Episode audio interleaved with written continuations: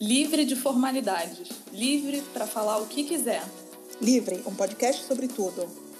Diretamente de Milão com a G Santos e de Londres com a Rafa Perlingeiro.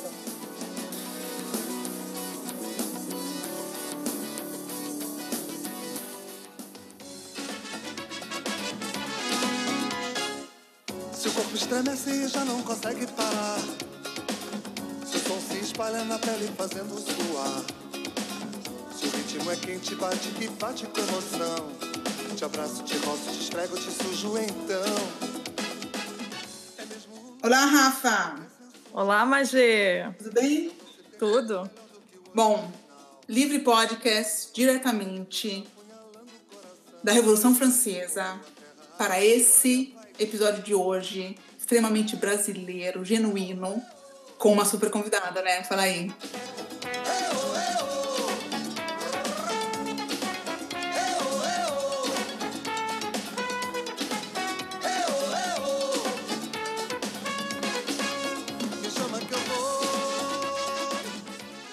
Oi, Isa! E aí? Tudo bem? Tudo bom? Diretamente de Treviso, de Londres e de Milão para o Livre Podcast. pois é, isso que eu ia falar. Hoje essa vinheta poderia ser completamente diferente. Ah, adoro essa vinheta. Bom, é, para quem não conhecesse a, a Isa, a Isa é, mora aqui em Treviso, é praticamente a minha vizinha é, jornalista e uma grande apreciadora e conhecedora da cultura popular brasileira. Mais especificamente noveleira, né? Muito noveleira, né? E, e dentro dessa cultura, dessa cultura é, popular entram as novelas. E essa é uma pauta, né, Rafaela, que a gente tem que falar que nós já tínhamos pensado há algum tempo Há bastante tempo. Há bastante tempo, já tínhamos meio que avisado a Isa, e ficou ali em stand-by, e a vida foi correndo, e a Isa, nesse último ano, aí, estava bem é, ocupada. Eu fiquei na expectativa aí para essa pauta, para participar dessa, dessa é. pauta sobre novelas. A gente também, a gente também. Até que outro dia dissemos, vamos fazer essa pauta. E aqui estamos para falar de uh, para falar de novela, né? Acho que a gente pode dizer que vamos falar de novelas, né? É, a novela é a paixão brasileira, né? Vamos falar de uma paixão brasileira aí, da cultura, da nossa cultura popular, super enraizada na nossa vida. Pois é, eu estava lendo que a novela é a segunda paixão nacional porque ela é colocada atrás do futebol. É, eu acho que tem, os, os gostos são diferentes, né? Eu acho Quem que fez essa lista provavelmente foi um homem, né? É, é, faz sentido, faz sentido. Mas apesar de que muitos homens, a mulher é vista como noveleira, né? Mas eu, eu tive o é, um exemplo na minha casa do meu pai, e meu pai era um super noveleiro, né? Sim, é a mesma coisa com futebol, né? É, eu tenho. Não vale eu, tanto. É, eu ia falar isso, eu ia falar isso agora quando a Rafa falou quem fez essa lista. Provavelmente foi um homem, é, mas na minha casa eu tenho um irmão super noveleiro. Noveleiro. Ele, ele assim, ah, vai começar a novela. Para tudo, vamos Para ver novela. Tudo. É. Meu pai também é assim. Eu acho que eu herdei muito isso do meu pai. Ele me contava das, das novelas que eu ainda não tinha assistido, né? Então eu cresci um pouco com isso também. E meu pai é um super noveleiro. É ainda um super noveleiro. É, então eu acho que assim, não dá para fugir muito. Nós vamos falar depois melhor sobre essa coisa, sobre essa paixão e tudo mais mas eu acho que nós, como brasileiros, né, quem mais, quem menos, mesmo quem não é, não dá para fugir ou ter fugido, né? Eu estou falando aqui um pouco da nossa da nossa geração desse desse mundo, desse mundo da novela e dessa parte é, da história da televisão brasileira, né? Porque eu acho que não dá para falar da história da televisão brasileira é, num todo sem é, entrar muito no específico da, da telenovela, né? Calada noite preta, noite preta.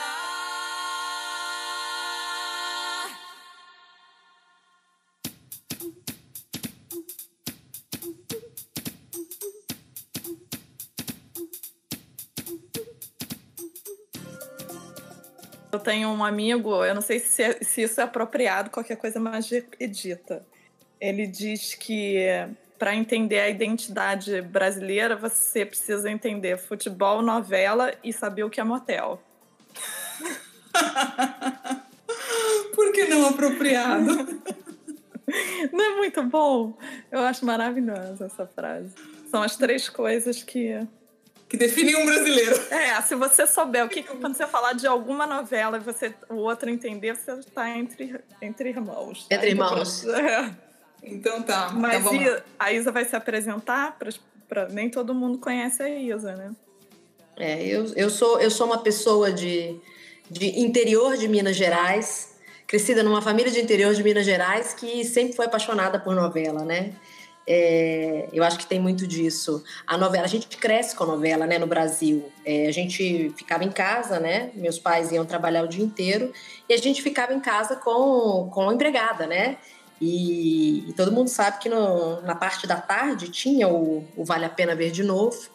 E a gente já começava o nosso dia de novelas vendo Vale a Pena Ver de Novo, né? A primeira novela é Vale a Pena Ver de Novo, novela das seis, novela das sete e novela das oito, né? Então você pensa que numa grade de programação de uma, de uma emissora de televisão, quatro novelas durante 12 horas, digamos, é muita coisa, é muita né? Coisa. Então a gente tem que pensar no quanto isso não influenciou é, na nossa vida, né? Nas nossas lembranças, na, nas nossas recordações aí de, de uma vida, né? E, e, coisas afetivas também, né? Essa coisa da família, é, de estar tá lá pequena assistindo é, a novela com a empregada, de chegar na casa da avó, a avó tá vendo novela, né? E das discussões familiares, não só familiares também, mas, mas sociais de trabalho, né? nas nossas relações do dia a dia, as discussões em cima da, das novelas novelas, né? Porque muitas novelas durante a história da telenovela brasileira, elas, elas tiveram uma comoção muito grande, né? Elas criaram uma comoção é, muito grande no nosso dia a dia, né? Virava uma discussão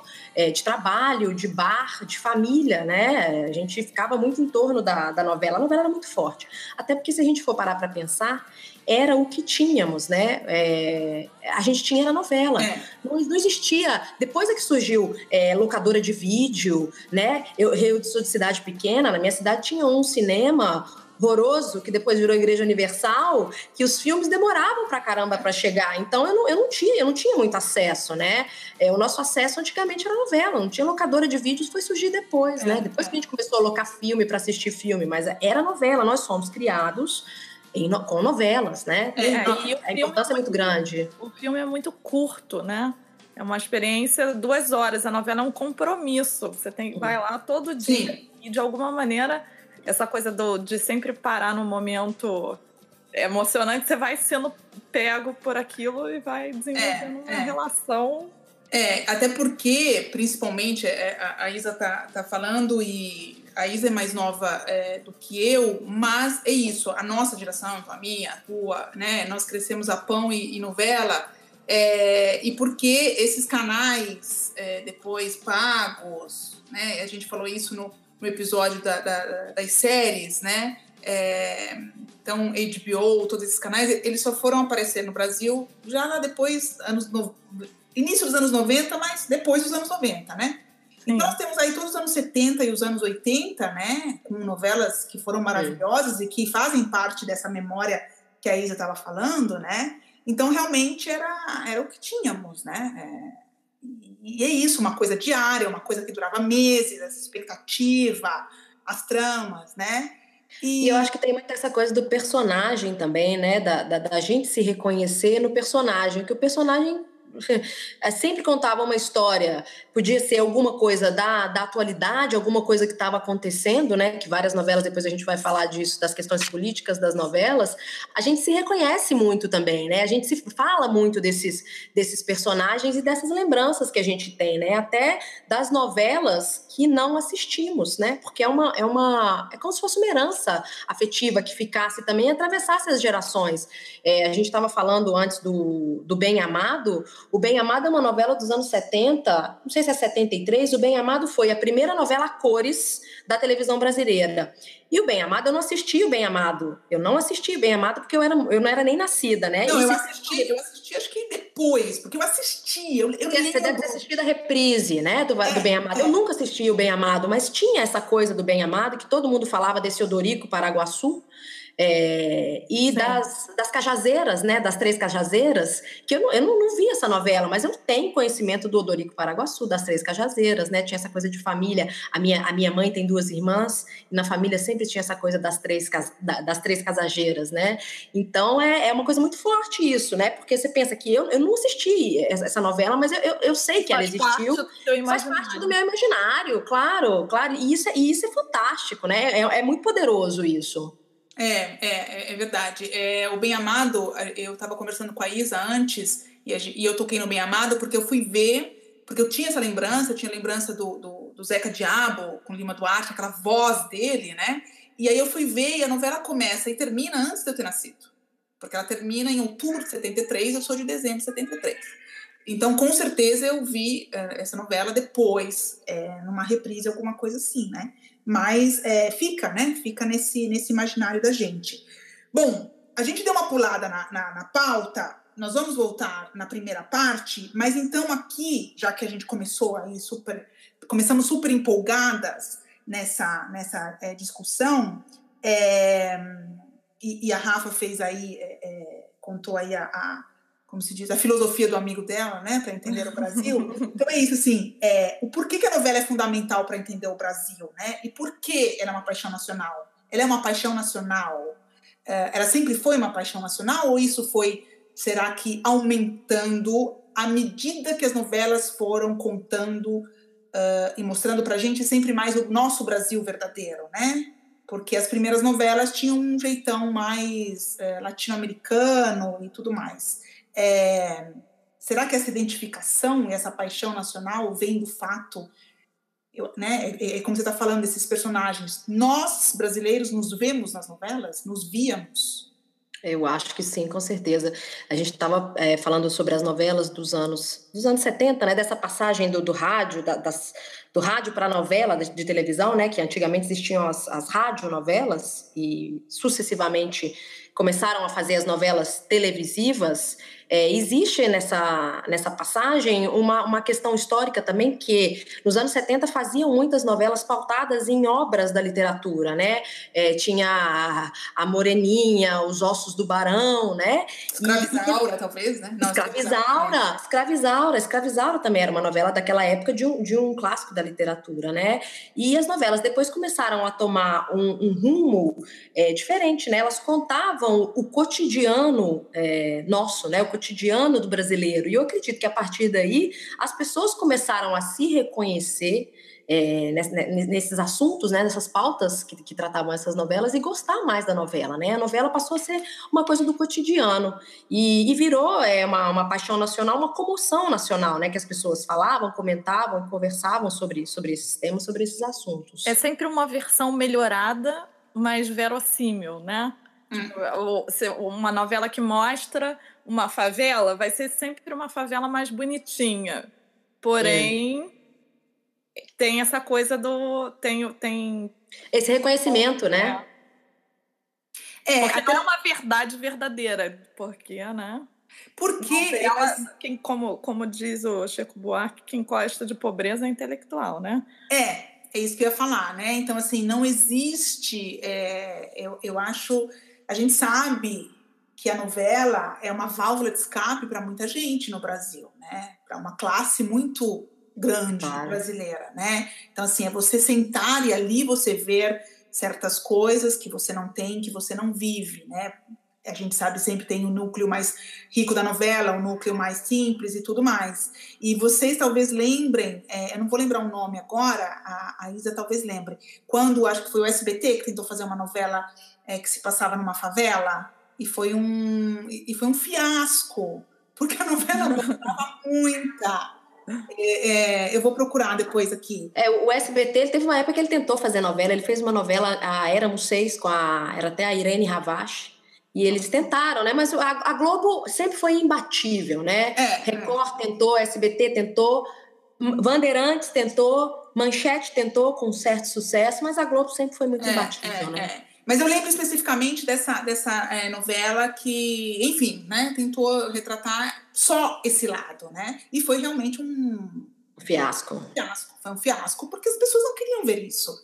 Porque é o que a, a, a, a Rafa tá falando, é sempre uma versão melhoradinha. Então, uhum. né? O fulano que ralou o dia inteiro, trabalhou e pegou o ônibus e faz, tá, né? Então entra lá na casinha dele, pá, liga a televisãozinha dele.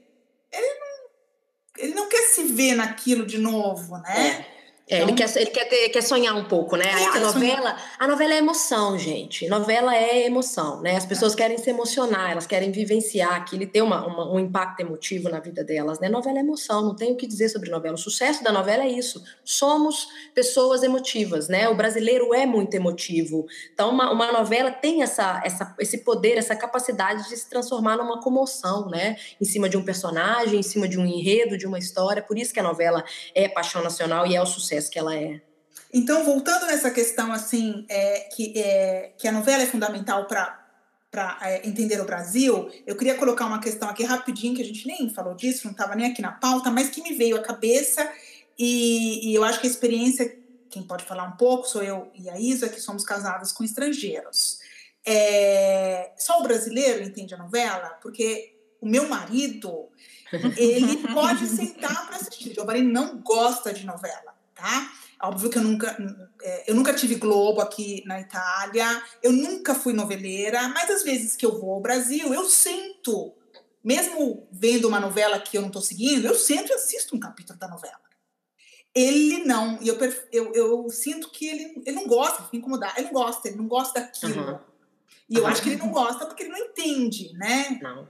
Não, não tem como eles entenderem, não tem como, como captarem, né? Porque é uma, uma, é uma identidade forte, muito grande nossa, né? Eles não se, eles não se veem naquilo, eles não reconhecem aquilo, né? É. é difícil que eles entendam. A novela é para o brasileiro entender, apesar de que a novela brasileira faz um super sucesso no exterior, né? É, vendida no mundo inteiro, né? A Avenida Brasil foi a, a Escravizaura, a Avenida um Brasil foi vendida numa quantidade enorme de países. Eu não sei se é a novela que tem que, que foi mais vendida, né? É, nos países aí afora, apesar de que a novela faz muito sucesso fora também, né? Então, mas eu, eu queria entender esse sucesso, porque eu acho que pode ser um sucesso. Eu não consigo, eu não consigo entender. Eu fico pensando nas pessoas, até porque eu, quando cheguei aqui, eu lembro que aqui passava, mas aí são essas mais assim hum, históricas, passava a Terra Nostra, né? E aí uhum. nós estamos na Itália e tal. E já era estranhíssimo ver é, todo mundo falando em outra língua, mas tudo bem. É óbvio que um alemão vendo Adriano Esteves falando alemão, para ele é, é, normal. Mas, enfim, queria entender um pouco esse, esse, esse sucesso no exterior, porque eu ainda acho uh, que um estrangeiro não entende a novela brasileira como nós entendemos, porque não existe isso que a gente estava falando, não existe esse reconhecimento, é. né? Não existe aquela coisa de você olhar um personagem e falar assim, eu, eu conheci na minha vida uma pessoa assim, uhum. uma pessoa que tinha uma história parecida, ou, né? Uma coisa uhum. mais ou menos assim. Bom, então tá. É, então, para dar assim uma leve. É, uma, uma, uma pincelada na, na história é, da, da, das telenovelas, a gente tinha pensado né, em falar da passagem, a, a Isa já citou, da, uh, do rádio para a televisão, né? Da rádio. É, da radionovela para é, para telenovela, né? Lembrando que a televisão no Brasil chega em 1950.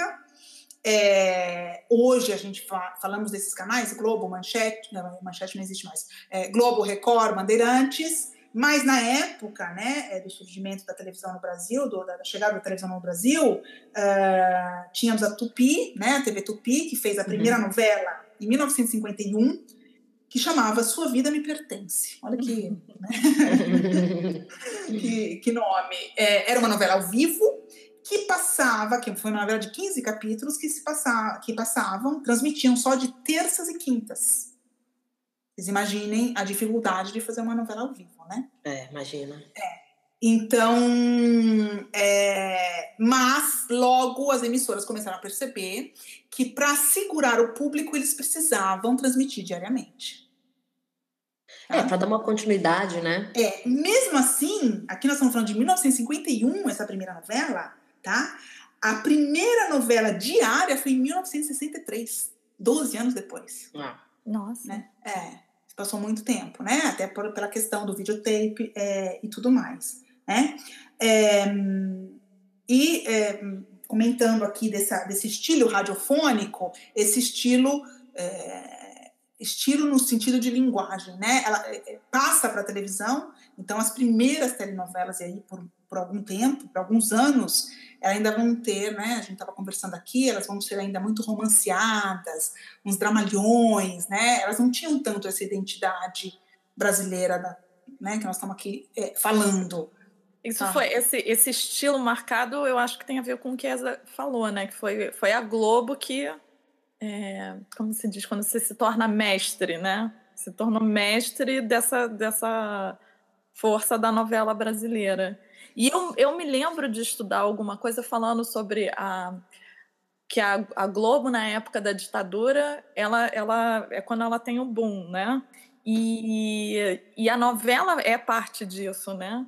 Dessa coisa da, da Rede Globo imperando como único canal e tal. É, mas a Globo, eu acho que ela foi imperar como um canal um pouquinho depois, né? Eu acho que a Tupi ainda tem uma parte importante sim, na história. Sim, então, é com a ditadura militar que a, que a Globo é. consegue esse status. E ela, e ela solidifica isso com a novela, porque ela é muito boa fazendo isso. isso, fato, não isso. tem como negar. Né? Porque depois a Tupi vai falir e vai dar essa brecha é, para a Globo, né? Mas é, talvez essas primeiras é, adaptações, quando se começa a tentar talvez dar uma identidade um pouco mais nacional à telenovela, né? Porque é, eu estava lendo que ainda na metade dos anos 60 as novelas têm esse jeitão é, latino-americanos que hoje a gente pode pensar. Deve enfim, ser deve ser um período de transição, né? Sim, você, ainda tá, você já está numa outra linguagem, mas ainda com toda aquela herança do rádio, né? Do rádio. E aí chega o, é. chega o Bem Amado, né? A gente está falando do Bem Amado, chega o Bem Amado, que o Bem Amado já é nos anos 70. 73. Já tocando é. essa temática é, brasileira, né? Essa coisa da política brasileira, do prefeito do Dorico Paraguaçu, que quer construir o cemitério e as pessoas não morrem na cidade. Então, eu, não, eu não sei se é a partir do Bem Amado que, que existe essa transição, né? Da, do, do novelão latino-americano para a novela é, brasileira, né? Mas eu acho que é, uma, é um marco importante, né? A primeira telenovela a cores da televisão brasileira e essa temática mesmo, né, da, da, da politicagem, da política, né, que, que, que retratavam muito o que acontecia no, no Brasil na época. É, e, e, e vocês imaginem, né, a, a dificuldade dos autores, né, é, sob censura, porque o Brasil vivia sob essa censura, né, conseguir escrever e dar as alfinetadas deles, né, é, em temáticas como política, principalmente, né? Porque o Dorico Paraguaçu, vamos dizer que ele era um coronel, né? Um coronel, o tipo coronel nordestino, aquela coisa toda, né? A dificuldade deles em escrever e, e, e conseguir passar isso, né? É, eu acho que a gente, a gente pode até citar um, o Rock Santeiro, né? O Rock Santeiro, na verdade, era uma novela, foi uma novela de 85 do Dias Gomes, mas era uma novela é, feita no ano de 1975 que foi censurada, né, na época da, uhum. da ditadura. Ela já estava com os capítulos, alguns capítulos gravados, eram 10 capítulos gravados, Era 30 bastante. capítulos escritos. Isso, isso. E, e ela foi censurada no, no, dia, exatamente no dia da exibição do primeiro capítulo. É, diz que, que o, o, Cid Moreira deu a notícia no Jornal Nacional, ele leu é, no Jornal Nacional o comunicado de que a novela estava sendo censurada. Então, eles, eles souberam um pouco antes, né? Claro acho que a Janete Claire entrou no meio e, e, fez uma readaptação de uma, de uma novela dela e botou no ar no, no momento em que entraria o, o, Rock Santeiro, né? Que só foi pro ar dez anos depois. Dez anos depois, é verdade. Que, e, e lembrando que o Rock Santeiro é sempre adaptação para novela de uma peça é, do, do Dias Gomes, né? Sim, sim. Sim, dizem. Vocês acreditam que eu morava no prédio, do, no mesmo prédio que o Dias Gomes? Sério? Eu, achava, eu olhava e falava assim, gente, não acredito, porque eu amava Rock Santeiro. Não, o Dias Gomes era, né? Como, é, como que... tem um impacto. E olha que eu não me considero uma noveleira. Ah. Tá vendo? Tava no, tava no destino. É, ter, fazer esse livre aqui com você. Não, mas é isso. Era isso que eu estava falando. Eu também, eu, eu, não sei, eu acho que não teve nenhuma novela que eu tenha seguido. Eu não, imagina, não deixava de fazer uma coisa porque tinha novela, ou absolutamente não. E, e, e, muitos capítulos provavelmente eu vi assim, entrando e saindo da sala, pá, pá, pá. Às vezes, alguma, com, certeza, outros sentei para assistir. Mas a gente não consegue fugir, né? Porque é muito não, difícil fugir. Né? É muito difícil. Na, você sabe que na minha casa a minha avó era, foi a, a no, era a noveleira da casa. É, e eu gostava de almoçar e assistir o Vale a Pena Ver de vale Novo. Era a minha preferida, né? Meu momento preferido, assim, de novelas. Quando eu era pega pelas novelas. E, a, e é só que a minha mãe rejeitava muito novela. Minha mãe nunca foi das novelas. E eu falei esse negócio da ditadura porque eu acho que ela fazia uma associação desse período com, com novela. Por daí ela não querer muito, mas aí eu tô chutando, tá?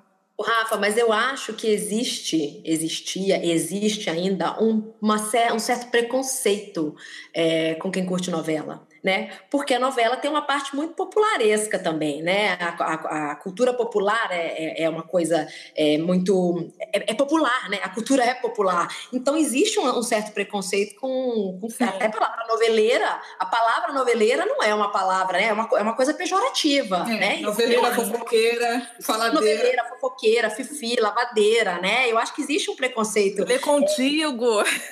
É lógico. Eu acho que existe um preconceito, né, de noveleira. A minha avó ia contigo para saber o que, que ia acontecer no dia que ela ia ver a novela. Eu ficava olhando assim, vó. É um spoiler! É um spoiler! É spoiler. Hoje, hoje, quem dá os spoilers? Quem dá os spoilers? Os blogs, os blogueiros, os, os, sites, os podcasts, né? Você diz: olha, esse podcast vai ter spoiler. Se você é. não assistiu, não, não, não escuta esse podcast. Naquela é. época era contigo. É, era contigo, Mas, Tititi. Ô, Isa, é. você lida bem com, com essa coisa de ser noveleira? Você tá super bem resolvida com isso, né? Ah, sim, eu, eu, é porque eu acho que a novela, a novela é cultura, a novela não é.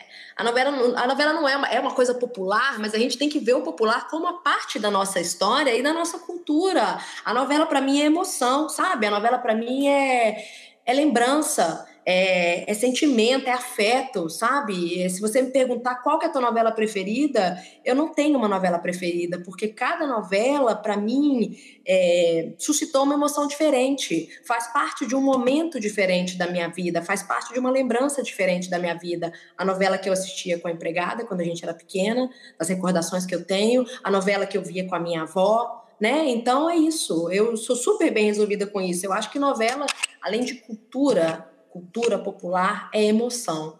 E eu acho que a gente tem que ter, tá, tá, fazer, ter, fazer as pazes com isso, né? Com, com o nosso popular, né? Com essa característica rejeitou. nossa. Você nunca Não.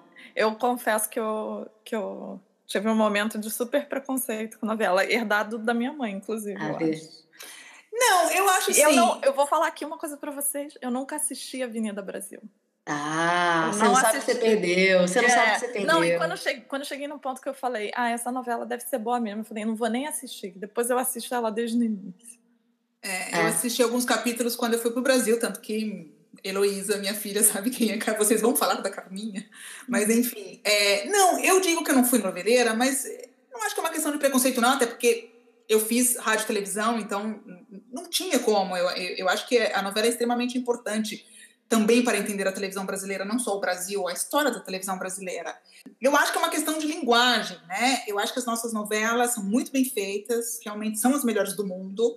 E, e aí depois, ok, teve a Tupi, mas depois teve a Globo, e a Globo tem o seu papel nisso, porque sempre fez muito bem. Uh, tanto que sempre fez muito bem novela, porque quando a Globo tentou fazer, é, por exemplo, fazia minisséries, que eram novelas mais curtas, mas a Globo nunca conseguiu fazer sitcom, na é verdade. Por quê? Porque ela é boa em fazer novela, os autores também. Eu acho que era uma questão de linguagem, assim, não era uma coisa que me. É isso, assistia, mas não, não me prendia uma novela toda, não me prendia daquela maneira, assim, de seguir três, de seguir quatro. Absolutamente não, né?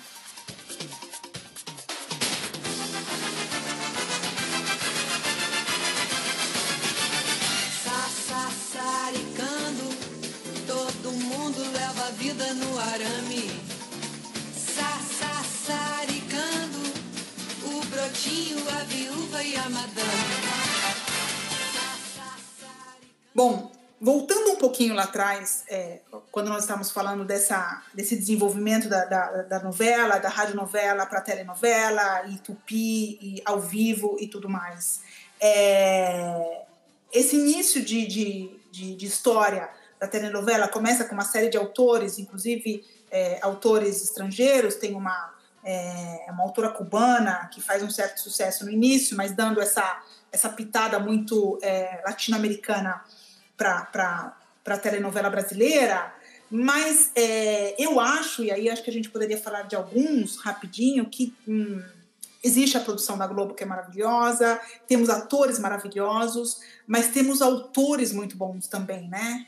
Eu acho assim, eu, o, o, Brasil tem, é, ou formou, enfim, nós falamos aí do Dias Gomes, mas a, a lista é, é, é, bem grande, autores é, que souberam retratar esse Brasil e levar esse Brasil para para as telas.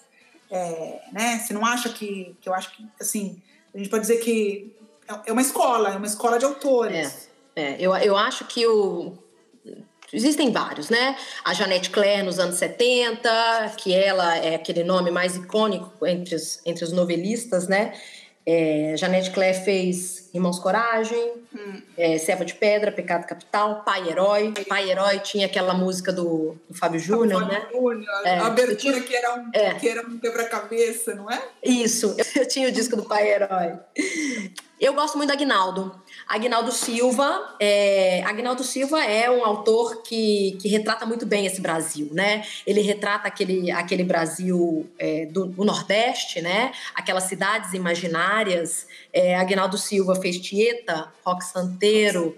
Rock Santeiro, depois que o Dias, que, que foi censurada e que eles voltaram depois de 10 anos, o Dias Gomes entregou na mão do Agnaldo, Agnaldo terminou Rock Santeiro, né? Ele fez é, Rock Santeiro. É, é. É, é, eu, é, eu, li, o, o, o, Dias Gomes é, escreve os primeiros capítulos junto com o Agnaldo, mas depois o Dias Gomes sai, o Agnaldo... Sai de cena e entra o, e entra o Agnaldo, né? É. E, e, o Agnaldo tem essa, essa coisa do realismo fantástico, né? As uhum. novelas, uhum. aquelas novelas antigas das quais a gente gostava muito, a Tieta, né? Pedra sobre Pedra, é, o próprio Rock Santeiro, claro. a Indomada, né? Era aquela coisa do realismo fantástico, aquelas coisas mágicas que aconteciam e não tinham o menor propósito propósito, mas eram engraçadíssimas, né? A mulher de branco. Tinha, a mulher de branco, o lobisomem, né? Tinha esse tipo de coisa nas novelas do Agnaldo do Realismo Fantástico que eram muito interessantes, né? É que eram muito, que marcavam muito essas, essas novelas, né? E o Agnaldo também tinha uma coisa muito. É, tinha, não que ele tem, né? Ele ainda, ainda, faz novelas, né?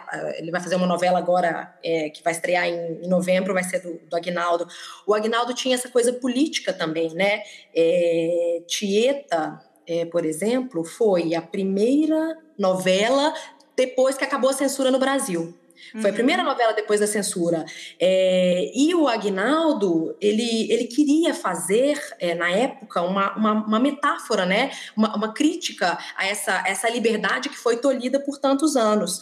E a Tieta é aquela que volta, é, que é escorraçada da cidade pelo pai, né? Que era, que era o Sebastião Vasconcelos, ele escorraça a Tieta da cidade e, e, a Tieta, depois de muitos anos, volta, né? E uhum. causa muito escândalo em Santana do Agreste, né? Tem Isso. todo esse, esse enredo da, da, de Santana do Agreste, mostra esse Nordeste. E quando o pai da Tieta a escorraça da cidade, manda embora da cidade, eles mostram a cena do pai da Tieta, que era o Zé Esteves, né? É, ele entrava na casa, ele ia, ele, ele via a folhinha, né? A, a folhinha da, da, do calendário e, e, tinha as datas, né? Ele tirava aquela data do calendário, julgava a data fora e falava assim: eu quero esquecer que esse dia, é, que esse dia existiu.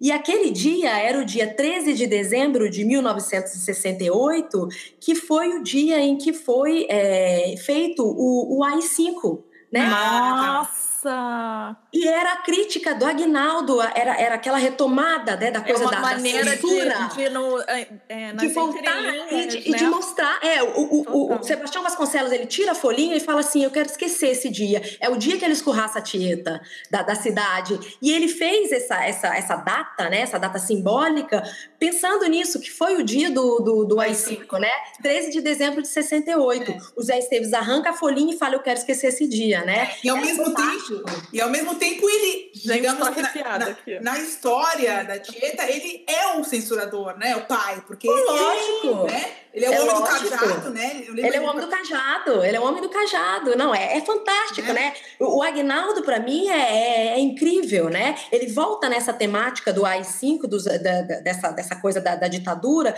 em Senhora do Destino, que é uma novela, acredito que de 2004, que a, a Maria do Carmo sai da, da do Nordeste, vai para o Rio de Janeiro, né?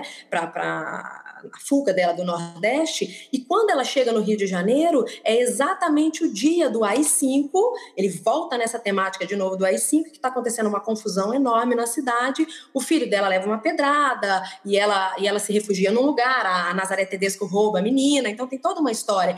E além disso, tem outra, outro fato interessante da, da, da Senhora do Destino, é que ele faz, é, ele, ele faz uma, uma cena em que o cachorro da família dos nordestinos, ele morre atropelado. E esse cachorro se chama baleia. É o Vidas Secas. Gente. Sabe? Então o Agnaldo é uma quem, pessoa. Pra quem, só para quem não sabe, é, baleia.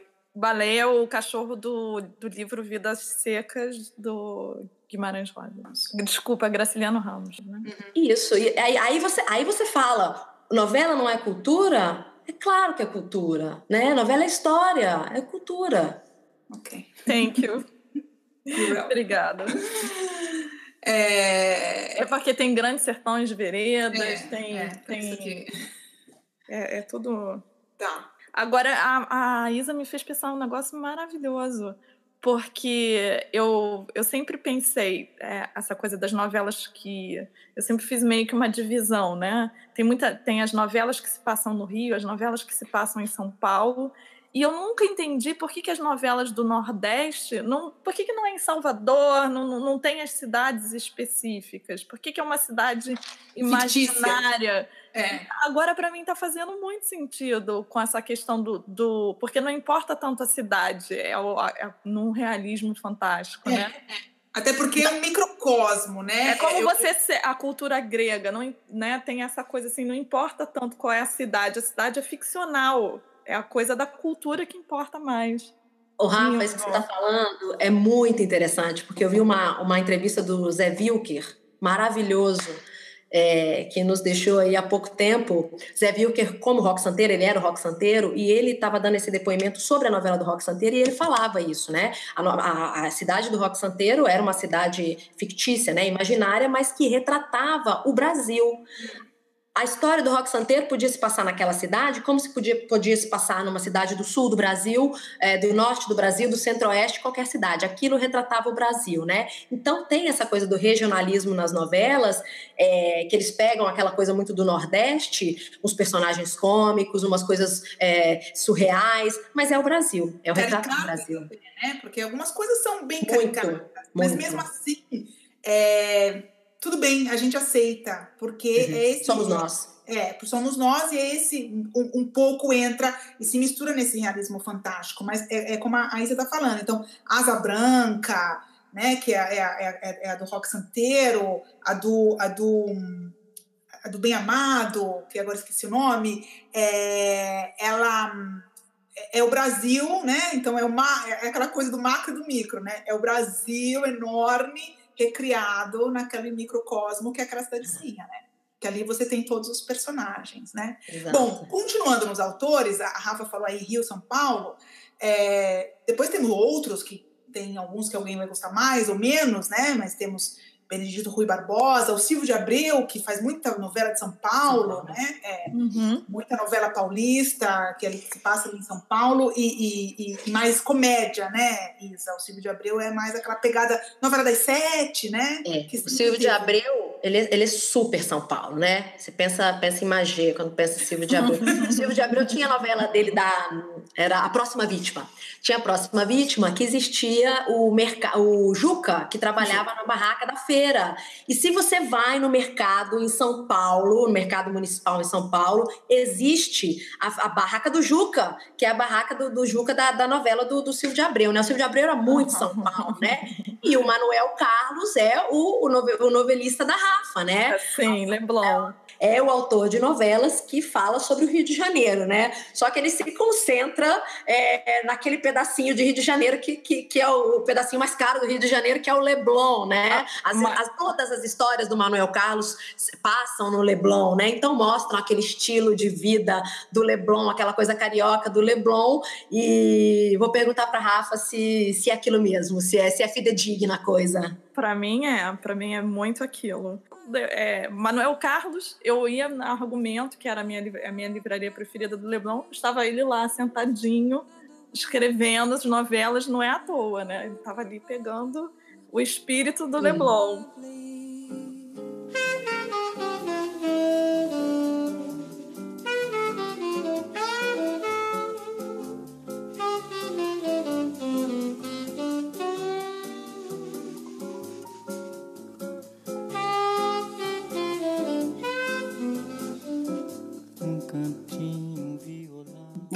porque ele é, um, ele é um grande observador do cotidiano, né? Sim, e, o, e é muito legal, assim, porque nas filma as filmagens, aí ele pega o take, que é, o é um prédio que chama atenção. Eu não sei se é ele que tem esse cuidado, enfim, uhum. mas é, funciona muito bem, assim. Uhum. E o Leblon é uma ilha, né? Podia ser um principado. Cercado de água por todos os lados. Presidido pelo, pelo Manuel Carlos. Isso, e tendo como padroeiro Tom Jobim. Escutem. Escutem. E, bom, para continuar aqui e, e, dar uma fechada nos, nos autores, é, eu acho que existe uma que é muito famosa que não curto, sei que ela tocou em grandes temas, mas não gosto das novelas dela, nunca gostei, que é Glória Pérez. Você tem alguma coisa que você goste muito dela, Isabela? É, Glória Pérez, é, eu também não, não sou muito fã da, da, das novelas da Glória Pérez, mas a Glória Pérez tem um super mérito, né? Ela consegue fazer novelas de grande comoção e, e com temáticas sociais importantes, né? Uma novela da Glória Pérez que a gente imagina é a Barriga de Aluguel, que era a Cássia Kiss, né? A Cássia Kiss e a Cláudia, né? Se eu não me engano, Cláudia Abreu. É, no, quando era é, barriga de aluguel, 92, 90, anos 90, né? Uma temática que, que ninguém falaria sobre isso, né? O clone, é, ela falou sobre, sobre clonagem, sobre outros aspectos, é, algumas temáticas sociais, né? A Glória Pérez é uma pessoa que tem uma aquela ferida muito grande, né? Que uhum. a que a filha dela que morre de corpo e alma, que de corpo e alma tratava sobre transplante né? Isso, é. Transplante, crianças perdidas, né? Glória Pérez Isso. tem uma coisa social muito grande, né? A última novela que eu vi da, da Glória Pérez foi a um, Salve Jorge, que ela tratava sobre é, tráfico internacional de, de mulheres. mulheres né? Das mulheres que iam para a Turquia para serem exploradas, né? Então ela tem a sua, a sua importância, né? Ela, ela cria uma grande comoção em cima desses, desses fatos dramáticos e, e sociais aí que a gente São temas sociais, não tanto, não tanto brasileiros, são temas sociais do mundo, né? Hum, hum. Isso é Sim. é interessante. E todo, e todo mundo, todo mundo gosta das novelas da Glória Pérez, que a pessoa sai da, de, do Marrocos e vai para o Rio como se estivesse indo de, de BH Barbacena, digamos, né? Muda de língua, não precisa nem ligar a tecla SAP, que muda de língua rapidinho. São as novelas da Glória Pérez. É isso que incomoda, acho que um pouco também na novela, é muito forçada. É, são forçadas, são forçadas. Bom, os principais grandes ali no Olímpico, acho que nós falamos com certeza, eu estou muito longe dessa vida de novela uh, já faz algum tempo, há 16 anos. Então, novela para mim, vou para o Brasil, fico lá três semanas, quatro semanas e assisto alguma coisa. Um nome que um, um pouco mais jovem, um pouco mais novo, é, que eu lembro, que veio do cinema, né, que veio do Central do Brasil, é o, o João Manuel Carneiro, né? É, João Manuel Carneiro, que fez o, o Avenida Brasil, e creio que seja um, um, bom autor, né? Depois eu não sei se tem mais gente nova aí no pedaço. Posso abrir um parêntese sobre a Avenida Brasil rapidamente? Claro. É, falando do João Emanuel Carneiro, né, que ele é super é, um super autor de novelas, teve um grande sucesso com a Avenida Brasil. É, eu, a Rafa já falou que não assistiu a Avenida Brasil. A Avenida Brasil foi a última novela que eu assisti morando no, no Brasil, né? A Avenida Brasil causou uma comoção nacional. Eu me lembro que é, no dia do último capítulo da Avenida Brasil, o Jornal Nacional mostrou as ruas do Rio, de São Paulo e de outras capitais brasileiras completamente vazias, porque as pessoas todas estavam indo para casa assistir o último capítulo de Avenida Brasil. E daqui a alguns instantes, né, o Brasil finalmente vai saber como termina a novela. E esse foi o assunto do dia em todo o país. Em São Paulo, a correria foi grande para voltar para casa agora à noite. Milhões de brasileiros se apressaram para não perder o último capítulo da novela. Quem assistiu todo esse tempo, quero ver quem matou. Lá no meu serviço, o pessoal fizeram até bolão para ver quem matou o Max. Eu só janto quando assiste a novela, a mulher não deixa eu jantar antes. Talvez eu pare para assistir em algum lugar a novela hoje, porque eu não acho que não vai dar tempo. O Carioca também se apressou. Ah, vou ver a novela, vou ver a novela sim. Eu tô achando que tá, tá todo mundo indo pra casa mais cedo, então pros barzinhos pra depois da novela começar a festa. Na praia de Copacabana, até os turistas estão de olho no final de Avenida Brasil. Parar o passeio para assistir a novela, para ver o final da novela. De 9 às 10, 10 e meia, hoje deve demorar mais, né? É. Ninguém, não adianta, nós não vamos fazer mais nada, é só ver a novela. E muitos desses milhões de brasileiros já chegaram em casa. Ruas importantes das duas maiores cidades do país estão quase vazias agora. Em São Paulo, imagens do Globocop na Avenida Paulista, coração financeiro do país. A vida noturna na região também intensa, mas hoje o trânsito local está mais tranquilo. São Paulo, agora para o Rio de Janeiro. Rio de Janeiro, a famosa Avenida Atlântica em Copacabana está quase deserta. Um movimento muito menor do que o habitual para uma sexta-feira nesse horário. As imagens ao vivo eu fui para o bar assistir o último capítulo de Avenida Brasil com as minhas amigas. Então tem essa coisa também da novela, da, da dessa, dessa, dessa desse, desse, convívio com as outras pessoas, né? Com essa troca com as outras pessoas. Eu fui para o boteco assistir Avenida, o último capítulo de Avenida Brasil. Parecia final de campeonato brasileiro. Era uma coisa assim absurda, né? Você, você pensar numa uma, a comoção que uma novela causa, né? Bom, Isa, você está falando é, dessa é, é, paralisação do Brasil é, no último capítulo da, da, do Avenida Brasil. Eu não estava no Brasil, mas eu tenho uma vaga lembrança, pode ser que eu esteja errada, mas que foi alguma coisa muito parecida também no último capítulo do Vale Tudo. Porque tinha o grande mistério da morte da vilã, acho que de uma das maiores vilãs, né, vilãs, e, e, aquela coisa né, que todo mundo se perguntava naqueles dias quem matou o Det Reutemann, e até porque não se sabia, né, e porque sabíamos também que tinham sido gravados, parece que três finais, né, diferentes. Na então, verdade... Então, hum. os, próprios, os próprios atores não sabiam qual era o final que ia pro ar, né? Na, na verdade, eles gravaram a, a, o Vale Tudo, né? Gravaram cinco finais diferentes, cinco finais diferentes. É, e, e, fizeram né, essa, essa gravação desses cinco finais diferentes e disseram para os atores, né, reuniram os atores para dizer para todos os atores, para todo o elenco, quem tinha matado a Odette Reutemann. Na época também foi uma comoção nacional, eu acho que todas as pessoas que, que, que acompanhavam a novela, que viviam nessa época, se lembram onde estavam é, nesse último capítulo de Vale Tudo. Eu era muito pequena, é, mas eu me lembro muito bem, porque tinha um concurso, Quem Matou a Odette Reutemann, patrocinado pela, pela MAGE, que, que o César Filho era o apresentador do concurso. Então, eu acho que todo mundo se lembra dessa, dessa comoção que, que, que criou-se em torno da, de quem matou a Odete Reutemann, né? Dessa, dessa, dessa novela que foi muito importante é, para a história aí da, da, das telenovelas brasileiras. Bom, então aqui falando de últimos capítulos e, e, e falamos aí é, de uma personagem muito importante e nós vamos voltar nela.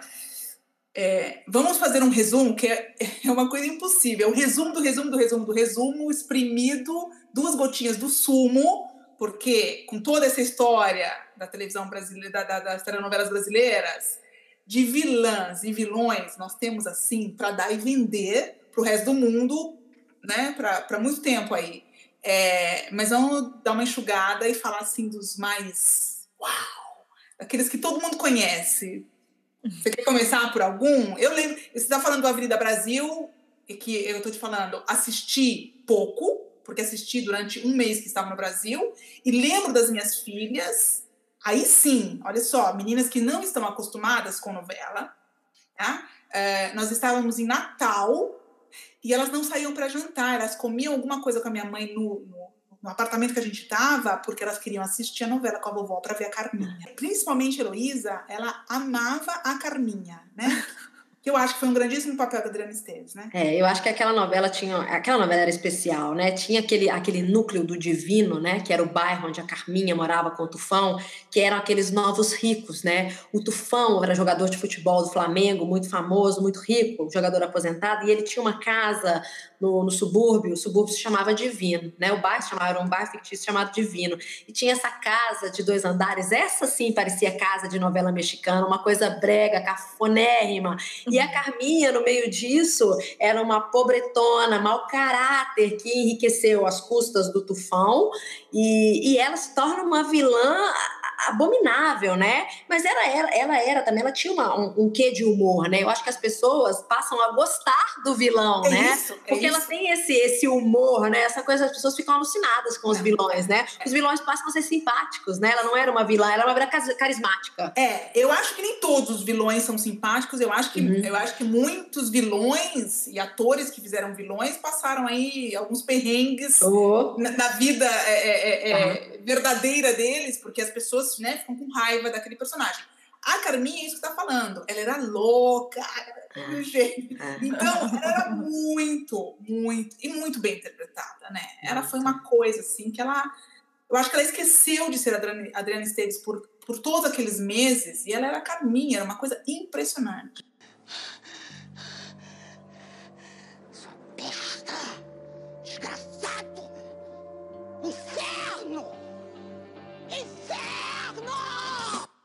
E tinha É. tanto preconceito com, com ela no início da carreira dela, né?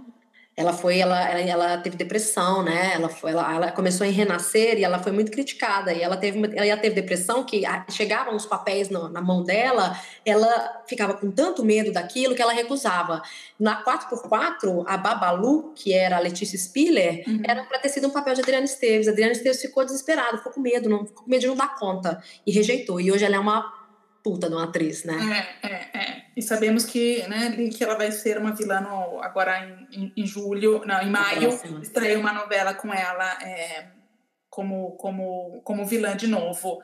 Bom, então Carminha, é, a Rafa lembrou, foi você que lembrou a Rafa, do Felipe Barreto? Do Dono do Mundo. Não, Felipe Barreto era, era o Antônio Fagundes. Antônio Fagundes via Felipe Barreto. O Felipe Barreto, ele, ele era um empresário, ele tinha um empregado que ia se casar com a Malu Mader e ele fez uma aposta. Ele foi, ele, ele, no dia que ele viu a Malu Mader, ele ficou louco de tesão na Malu Mader, ele fez uma aposta que ele levaria a Malu Mader para a cama antes do marido. Então, ele pega um hotel no mesmo lugar onde esses dois vão passar a lua de mel. E ele seduz a Malu Mader, ele inventa pro, pro funcionário dele que ele tem um problema de trabalho, ele seduz a Malu Mader e transa com a Malu Mader. Um super mau caráter. No dia da, no, no dia da, da, da, da lua de mel dela? Sim, sim, o cara, a- ela não, ela não transa com o noivo, ela transa Que com poder de sedução é esse, gente? Pois é. Como pode, né? Grande, né? Grande. Foi um grande vilão, né? E ela, e ela lógico, a, a mocinha do, do subúrbio, né? Se apaixona por ele, é, engravida dele, e ele, machão, né? Ele fala com ela: Imagina, eu nunca vou deixar minha mulher por você, tá aqui o cheque para você tirar essa criança. Um calhorda, assim, sabe? Uma Bom, coisa horrível. Bom, já o nome da novela que... O dono do mundo, né? dono Ele se mundo. achava. O dono do mundo. O dono do mundo. Bom, é, uma outra também que eu, eu não lembro nem o nome da novela, eu lembro de cenas dele e, e ele tá aí em vários memes, e é um, um ator novo, que é o Matheus Solanos, que fez o tal do Félix, né? Que também foi um. é, Matheus Solano é um, um super ator da nova geração. Ele fez esse vilão Félix. O Félix era é, filho do Antônio Fagundes, é, gay, maravilhoso. Um papel que o Matheus Solano se revelou um dos grandes atores dessa nova geração. Ele tinha um problema com a irmã. Ele pega, ele pega a sobrinha que nasce para a sobrinha não ter direito sobre herança do pai. Ele joga a sobrinha numa caçamba de lixo. E o Félix continua fazendo mil maldades durante a novela. Tem a parte cômica também, que ele é muito cômico.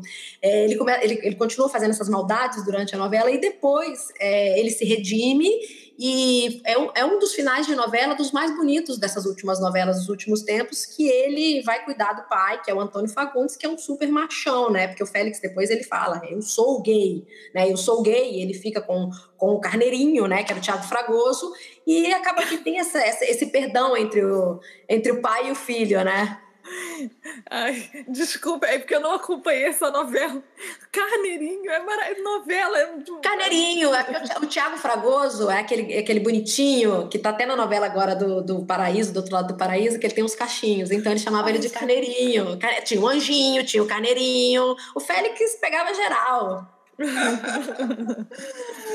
é muita, muita história. É muita criatividade, né? É muita criatividade. Total. Bom, então, é, antes da gente fechar com, acho que a, a, a vilã, porque aí a gente pode colocar outras, né? É, a, a, a Rafa falou aí das. Quem era a ruim das gêmeas? A Raquel. A Raquel, né? Vivida pela Glória Pires. Glória Pires também viveu, para mim, foi a melhor vilã dela, que eu acho que aquela sim a gente tinha raiva. Ninguém sim. podia simpatizar com Maria de Fátima. Sim, hum. Maria de Fátima é maravilhosa. Tinha vergonha da mãe que vendia sanduíche natural na praia. Na é verdade, né? Tudo bem que a mãe era barraqueira, mas né, aquela mulher lutava. É, antes da gente fechar com a grande vilã, é, a, a, a, Isa colocou aqui uma vilã que eu realmente não conheço, porque não passei para o Brasil durante essa novela, que é a tal da Nazaré Tedesco, é, vivida pela Renata Sorra. Renata Sorrá, maravilhosa como, como Nazaré Tedesco. Nazaré Tedesco era uma que matava todos os maridos, julgava os maridos da, da escada, é, jogava hum, é, secador de cabelo dentro da banheira para ele, eletrocutar os maridos, roubou a filha da Maria do Carmo, né? Que, que, cresceu como se fosse filha dela. A Nazaré Tedesco era prostituta, ela saía rodando bolsinha na, na, nas ruas da, da cidade, era uma coisa assim maravilhosa. E foi uma personagem que, que enriqueceu muito. É, a bagagem de personagens feitas pela Renata Sorrá, né? Lembrando que a Renata Sorrá foi a Heleninha Rotman, filha da Odete, que era a pinguça do, é. do Vale Tudo, né? É, e, e Nazaré Tedesco foi uma vilã muito, é, muito conhecida pelo público brasileiro, que criou uma quantidade enorme também de memes, né? Os memes começam muito com Carminha e depois retomam para Nazaré Tedesco, né? Nazaré, Nazaré Amarga. Escuta, me fala uma coisa, e, e e ela representou bem, porque eu vou confessar Você que. Você não gosta da Renata? Não, eu acho ela ruimzinha. Eu acho que ela tá sempre interpretando a Helene Rocha. Não, ela, ela foi, ela, ela, ela atuou com, com maestria como a. Ela, ela tem aquela voz assim meio eu não sei, eu não sei. É, mas eu não vi a Nazaré Tedesco, então eu não posso realmente. Ela, não, ela, ela foi muito boa como Nazaré Tedesco. Ela foi muito boa. Tem, tem as, as cenas dela é, de prostituta rodando bolsinha, é a coisa mais engraçada. Ela, ela tá no, no sinal, né? Passa um desdentado, aí ela fala: o que, que esse desdentado quer comigo? Pega o seu dinheiro, não gasta comigo, não, gasta com tratamento de dentista. É maravilhosa, cara. Uma, uma, uma prostituta dessa é maravilhosa. Não gasta dinheiro comigo, não, vai tratar dos dentes. Bom, então Nazaré Tedesco é vivida pela Renata Sorrá, que a coisinha lembrou era é, Heleninha Reutemann, filha, eu acho que podemos dizer que é a maior vilã da é, história da televisão, da, da, das telenovelas brasileiras, que é Odete Reutemann. Vocês, vocês, concordam comigo? Eu não consigo lembrar de mais ninguém. Eu acho que ela tá ali com a Maria, do, com a, com a Maria de Fátima. Sim.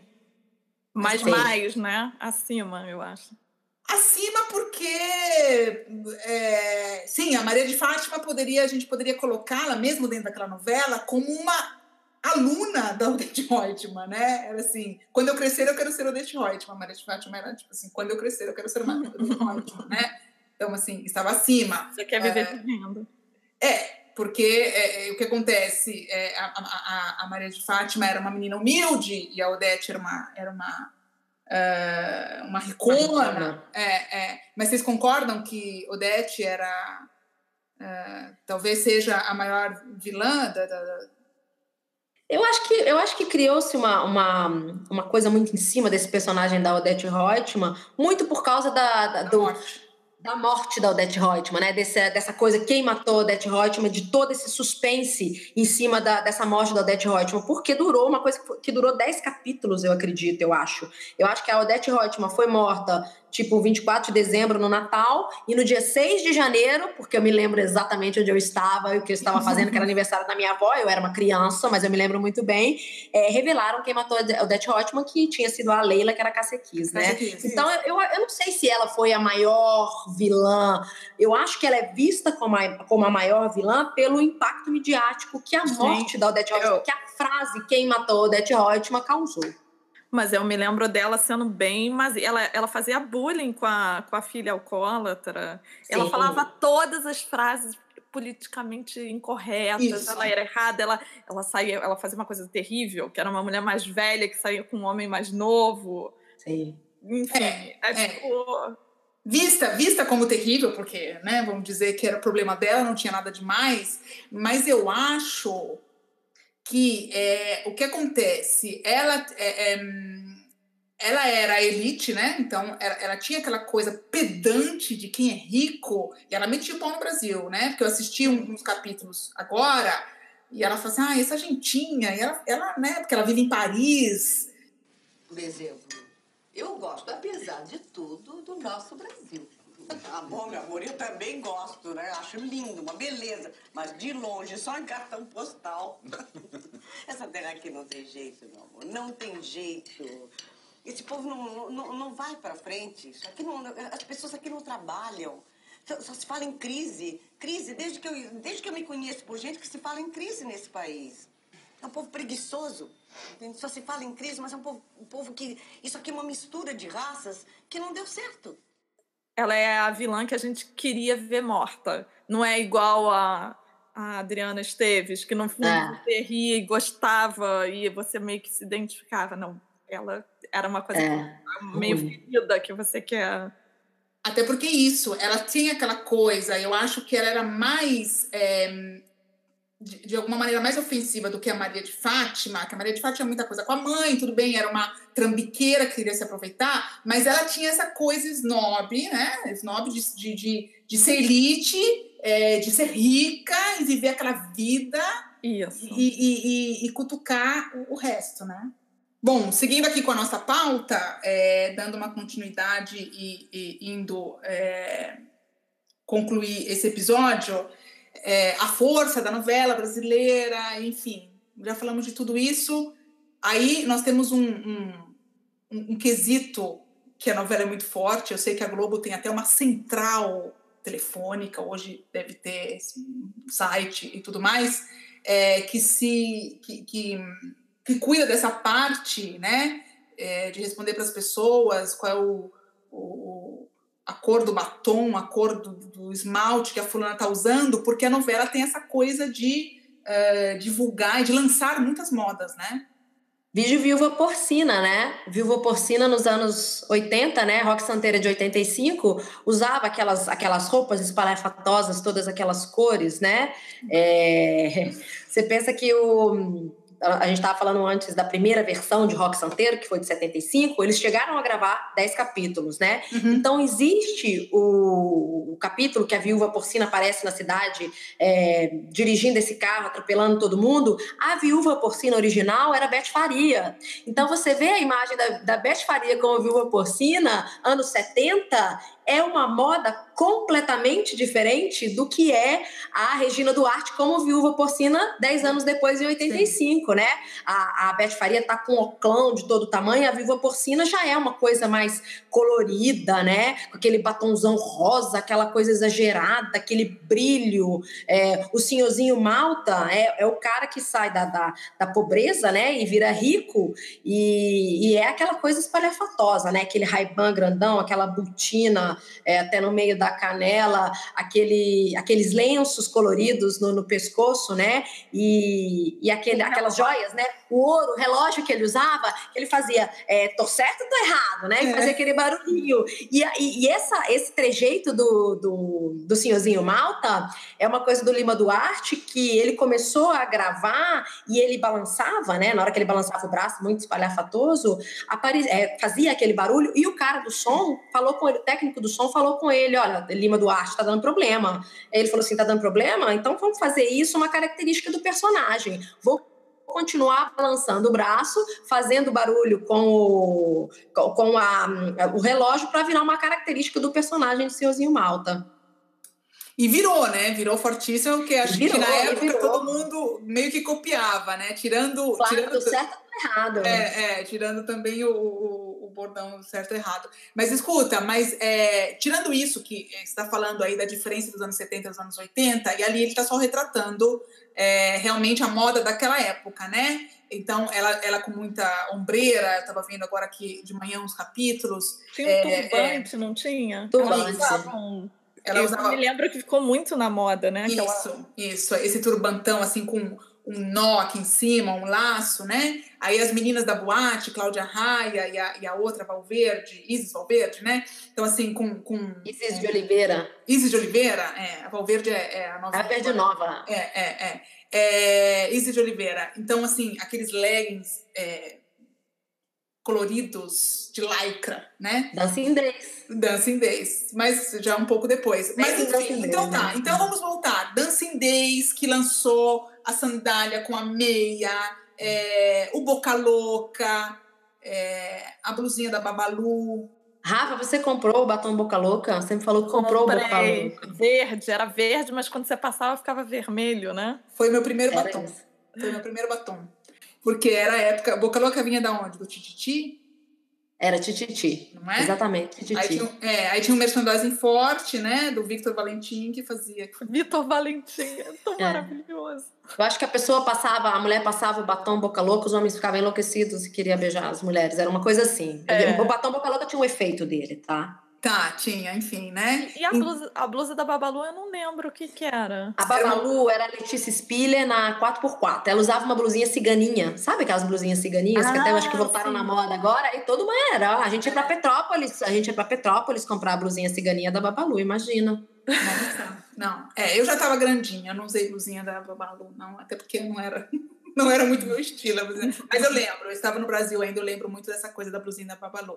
Bom, e com certeza nós estamos esquecendo outras coisas aí, mas é isso que eu estou falando. Eu sei que é, existe um impacto muito grande, até porque a Globo tem essa central de atendimento. Então, assim, qual é o esmalte que a Camila Pitanga está usando na novela? Aí eles respondem, é o esmalte tal, é a roupa tal, né? Porque tem umas coisas que a novela acaba, né? Sim, novela lança moda, né? Não tem, não tem como é, deixando a moda de lado e vamos falar de coisas um pouco mais da nossa memória, dessa memória afetiva que a Isa comentou. A gente consegue lembrar, ai, é tanta novela, é tanta história, são tantos anos, meu Deus, de um grande momento. Ai, quais são os grandes momentos, Isa? São, Rafaela, são muitos grandes momentos. São muitos. Vamos são pensar, muitos. É, vamos pensar um ou dois cada um, assim, rapidinho. Eu me lembro de um momento é, bonito de uma novela que era o Salvador da Pátria. Salvador da Pátria foi em 1989. O personagem principal era o Lima Duarte, que era o Sassamo Tema, em uma atuação maravilhosa. É, o Sassamo Tema era um coitado boia fria e os políticos da, da cidade se aproveitam do Sassamo Tema e lançam o Sassamo Tema como candidato a prefeito. É, e o Sassamo Tema ganha, depois ele rompe com esses, com esses partidários e, e governa a cidade, né? Na sinopse da novela final, era para o Sassamutema ter sido é, presidente da República, mas vetam isso porque era a época da candidatura do Lula, né? E as pessoas da, é, da direita viam o Sassamutema como a representação do Lula, né? Então proibiram isso. E tem uma cena do Sassamutema que ele pega dois passarinhos, duas andorinhas, e libera essas duas andorinhas numa, é, numa atuação muito emotiva do Lima Duarte, né? Então ele liberta essas duas andorinhas, né? Esse símbolo da liberdade e finaliza com aquela música do Oswaldo Montenegro que era o tema do Sassamo Tema, né? É uma, é uma cena muito bonita. Eu não lembro, é, eu não lembro. Eu lembro pouco até da novela, né? É, é sempre a novela que é, que a Isa lembrou e que a gente viu aqui nas nossas pesquisas, é a novela que, né, que, que sucede a, a Vale Tudo, né? É, isso. Isso. Que, que termina, que eu acho que esse é um grande momento. Eu, eu, eu tenho uma memória ruim para essas coisas, principalmente para as novelas, porque talvez eu, não, eu lembro mais de, de, de, de, cenas de filmes do que de cenas de novela. Mas acho que um grande momento, e acho que por isso ela foi uma grande novela, que é o Vale Tudo, uh, foi um tapa na cara do Brasil, uhum. é a uhum. banana, é a banana que o Reginaldo, que o personagem do Reginaldo Faria, né? Quando consegue fugir, é, então ele tá dentro do jatinho já, né? E ele dá uma banana. Pra, Aquela cena é maravilhosa. Entendeu? Aquela cena é tipo, top, né? Desbofetear a cara da gente, realmente, né? Eu consigo... Quanto ela é atual, né? E, e, o quanto ela é atual, é, infelizmente. O quanto ela é atual, é. é. Com, a, com a, a música do Cazuza, é, cantada pela Gal Costa, né?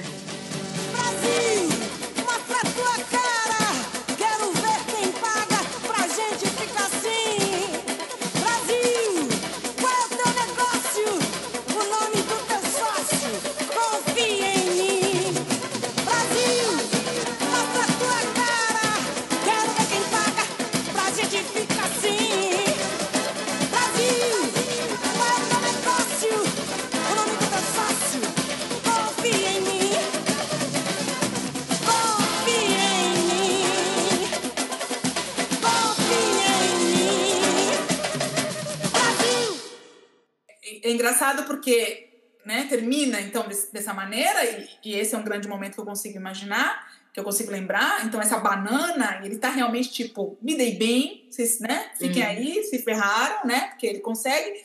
E depois, é, é, Vale Tudo vai ser é, sucedida pelo, pelo Salvador da Pátria. E aí a Isa está dizendo, né? Vetaram esse final porque o Sassamutema é, fazia né, muita referência ao Lula, que era já candidato à presidência e era o candidato é, do boia, povo, né? Do povo, boia né? Fria, né? É. Boia com essa conotação, né? né? Com essa conotação do boia então, fria. É, as pessoas viam muito o Tema como um Lula, né? Então vetaram esse final para a novela, né? É, Foi... Então, assim, a história ficou só congelada ali alguns anos, ah. porque depois, né, digamos é. que o Tema da situação foi eleito, né? Porque foi. Né? É, claro. Não, não, vou, não vou me entrar aqui em, em, em detalhes, é, em outros detalhes políticos, mas aconteceu, acabou acontecendo. É claro. Né? esse medo que se teve aí nesse, é, nessa época do, do, do, do, Salvador, da do Salvador da Pátria acaba depois se, se acontecendo. Concretizando. Se concretizando, né? Rafa. Eu, eu, eu tenho uma novela que eu não vi, mas que apareceu tantas vezes a cena no video show que ficou na minha cabeça, que é a cena do Paulo Altran com a Fernanda Montenegro. Você se lembra disso? A Guerra dos Sexos? Nós estávamos falando é, ontem. É, eles pastelão. É, jogando, eles estão naquela mesa toda linda, né? Aristocrática, poderia se dizer. E aí e eles se odeiam, aí lá pelas tantas um joga o prato de comida no outro, aí vira uma guerra. E isso é uma coisa que é uma novela que eu não vi, que a minha avó adorava e ela falava muito e como reprisava tantas vezes no vídeo show, ficou muito na minha cabeça. Ah. Aí tem é, mas assim, uma que eu me lembro, que é do Vale Tudo também, mas eu vou falar porque eu acho que é uma cena muito boa, que a Maria de Fátima tá esnobando a mãe. Eu acho que ela tá com ah, vestido de casamento, não é isso? Isso. Aí ela vira e fala, sua menina metida, e rasga aquele vestido todo, muito e não boa. sei o que. Aí ela solta toda aquela frustração que ela tem com aquela filha ali naquele momento, eu, aquela cena é, é forte. Você me separou do homem que eu amo. Azar o seu, porque eu fiz o possível para você ficar do meu lado.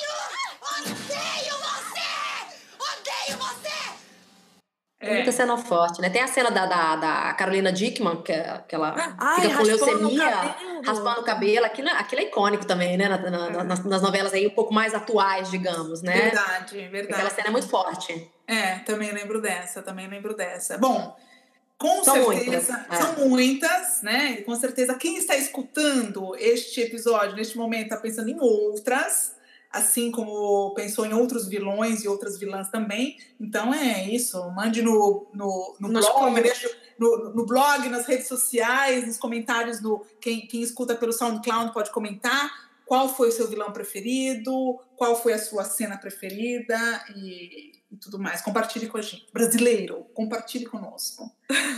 Hum. Bom, é, as nossas preferidas, eu acho que aí também é difícil. Eu né? tenho. É, eu tô excluindo várias, mas eu tenho uma que é, que é uma novela ruim. Vai. Mas eu acho ela maravilhosa. Eu acho que ela é o caso reto de todas as novelas. Que é Mulheres de Areia. A Isa já sabe. Não acho Mulheres de Areia uma novela ruim, acho ela boa. Não, é porque perto de Vale Tudo, vale Tudo tem uma coisa que, que eu acho que fica até quase acima. Não, não sei explicar. Eu acho uma grande novela, né? É que Mulheres de Areia tem, tem a mocinha boa, tem a mocinha ruim, tem, é, é tudo no padrão novela, né? Não, no tem padrão. da Lua. É, não só novela, né, Rafaela? No padrão. Vida. padrão de história, o protagonista, o antagonista, né? Aquela coisa, Sim. aquela estrutura clássica é. de vamos contar uma história, né? Em termos de estrutura, que nem a Isa falou, eu acho que é, é muito o, o caso reto das novelas. E eu amo Adoro Rutinha e Raquel.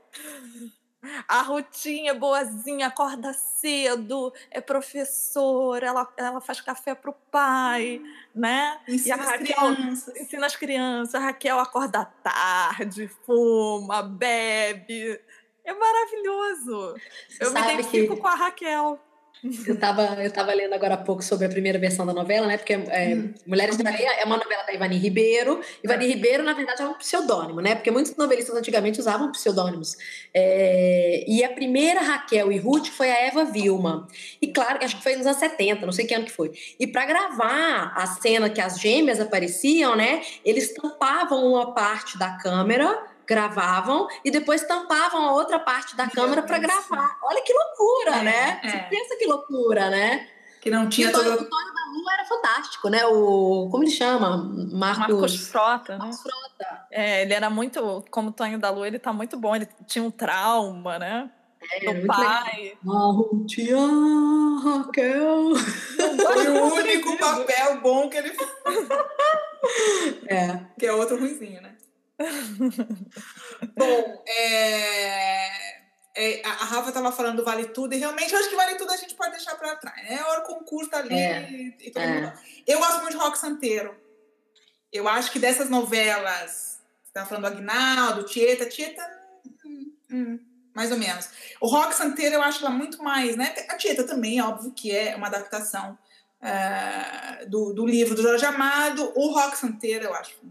Porque eu acho que ali tem personagens maravilhosos. Apesar que Tieta tem, pra mim, a gente não falou de uma vilã. Aí, Perpétua. Gente, a Perpétua. Perpétua é muito boa. Perpétua é reprimida sexualmente. Gente, Perpétua Totalmente. tudo. Porque Joana Fon, assim, deveria ter ganho o Oscar por Perpétua, né? Nenhum homem lhe quer porque você não presta. Quanto mais você se oferece, mais eles fogem de você. Você tá condenada a passar o resto da vida sozinha e desinfeliz porque você é burra demais, você é idiota demais, você estuda demais, você é imoral, você é indecente, você é devassa, você é libertina. Kenga! Você é Kenga!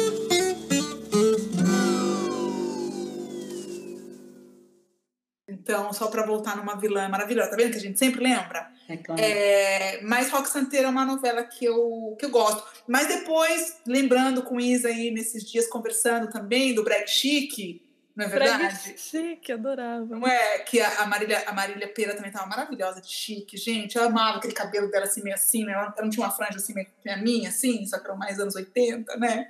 Ai, eu achava o máximo. Eu não tenho novela preferida, eu falei antes. Não tem como, não tem como ter uma novela preferida pra mim, porque é o que eu falei, cara. Novela é emoção, né? Cada novela me, me deu uma emoção diferente, era de um período de vida diferente, me lembra é, momentos diferentes, né? A novela que eu assistia com a empregada, a novela que eu É. vi com a minha avó. Então, pra mim, não tem uma novela, eu não tenho. Não, não tem como falar que pra mim existe uma, uma preferida.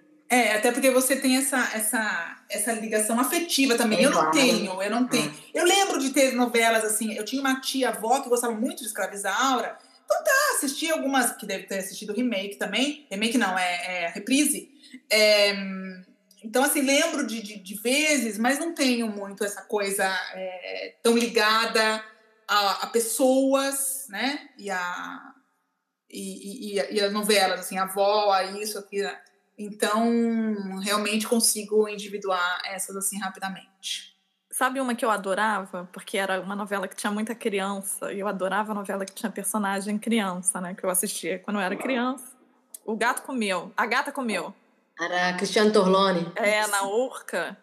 Nossa, essa era uma querida minha de infância. Eu gostava muito de Cambalacho, que tinha Tina Pepper, Regina Casé, maravilhosa. Adorava. Tina, a Tina Pepper. Pepper era uma super personagem. Tina Pepper, todo, todo mundo fala do Caco Antibes, né? Eu odeio pobre, mas quem, quem inventou essa frase do pobre era a Tina Pepper. Era a Tina Pepper falava, sai daqui, ela aguenta o pobre. Era maravilhosa a Regina Casé de Tina Pepper, né? Eu lembro as músicas da que a Tina Pepper cantava. Isso era anos 80. A gente vai colocar aqui, vou colocar essa música. Eu tenho que achar essa música. Você vai ter que achar essa música. A Ti- A Tina Pepper vai se apresentar no Chacrinha. E a Tina Pepper, sabe o que ela faz? Ela acha o livro da Salamandra. A Salamandra era um livro de Isso, simpatia. da simpatia, muito pra bom. ela poder arrumar os, os, homens. E ela pegou todo mundo da novela por causa da simpatia da Salamandra. E a mãe dela era Lili Bolero, que era a Consuelo, né? Aquela, aquela atriz Consuelo Leandro, sim, que era maravilhosa sim. também, né? Que era Lili Bolero, a mãe da Tina Pepper. Maravilhosa, Regina Casé como Tina Pepper.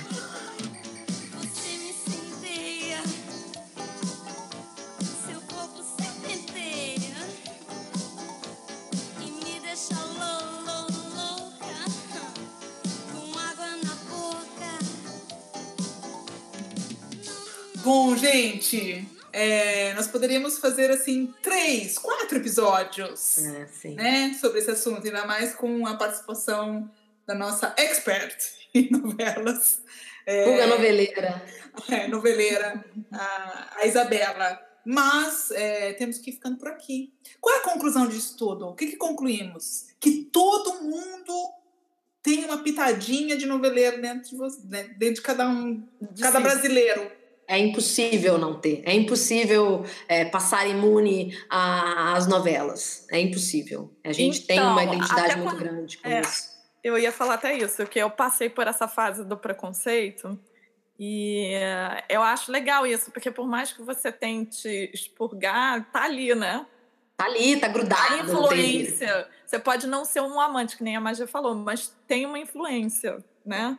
É bom você ficar em paz com isso. Eu, isso é uma coisa que eu aprendi vindo morar é, aqui, né, na Holanda, aqui, enfim. Quando saí do Brasil, tem muitas coisas que eu, que eu meio que tinha uma relação meio de, de esnobar, que hoje em uhum. dia eu dou muito valor.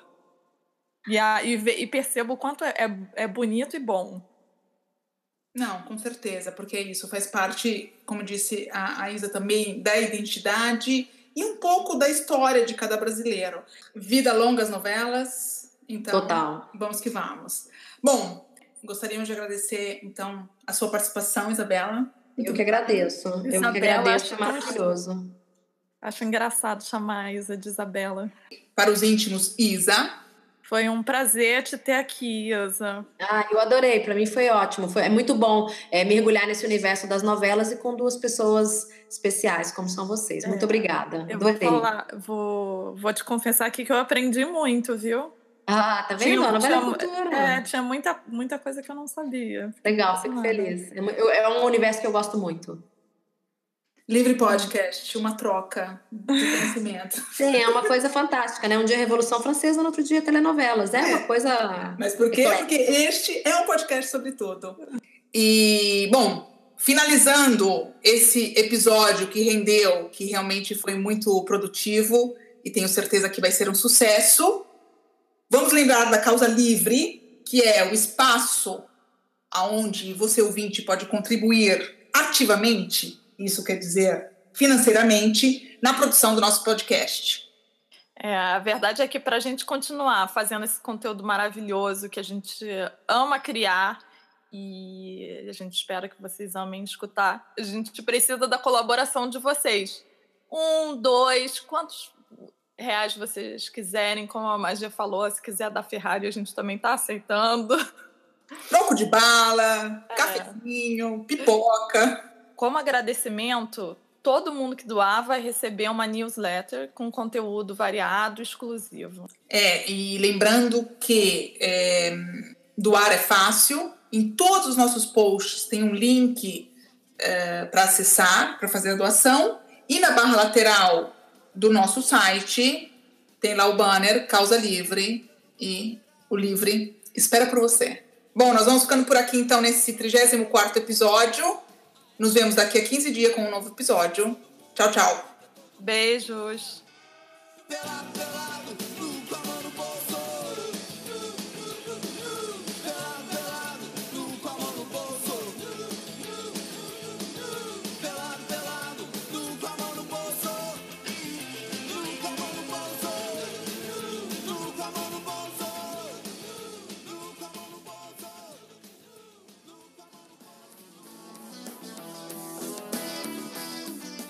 Este foi mais um episódio do Livre. Continue com a gente no Instagram, no Facebook e no Twitter. E no blog, onde você encontra material extra sobre cada episódio.